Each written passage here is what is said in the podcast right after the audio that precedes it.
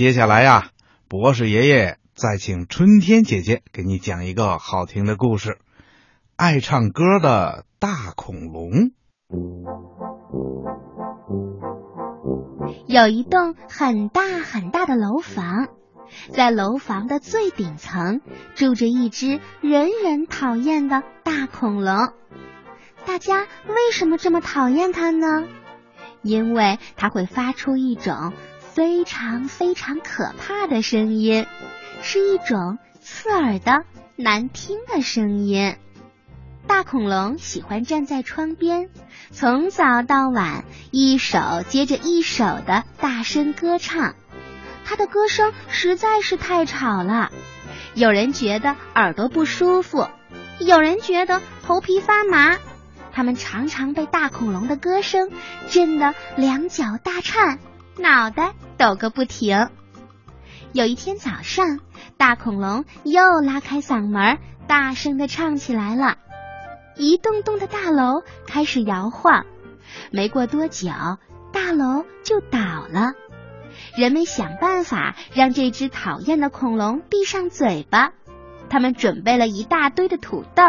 你一个，我一个的，对准恐龙的大嘴扔了进去。恐龙的大嘴填满了土豆，它就不能再唱歌了。可是大恐龙一会儿就把土豆通通的吃完了。后来大家又准备了一个好大好大的玻璃罩，用一部好大好大的机器把恐龙住的大楼给罩了起来。这一下子呀，大恐龙的声音可出不来了。大恐龙眯起眼睛，翘起尾巴，用力的放了一个很响很长的臭屁。只听“砰”的一声，大恐龙刚才吃的那么多那么多的土豆都给崩出来了。臭屁把玻璃罩给炸开了。整个城市一下子变成了臭烘烘的臭屁城。大恐龙身体舒服了，就又开始快乐的大声歌唱。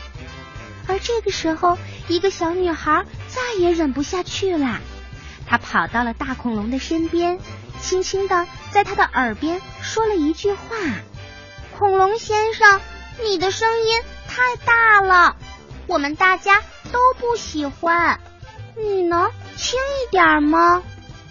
大恐龙红着脸点了点头。哦，是吗？可是从来没有人告诉过我呀。好的，好的，我会轻一点儿，不会再那么大声啦。从此以后，大恐龙的歌声好听了很多，不再刺耳了。也不再那么难听了。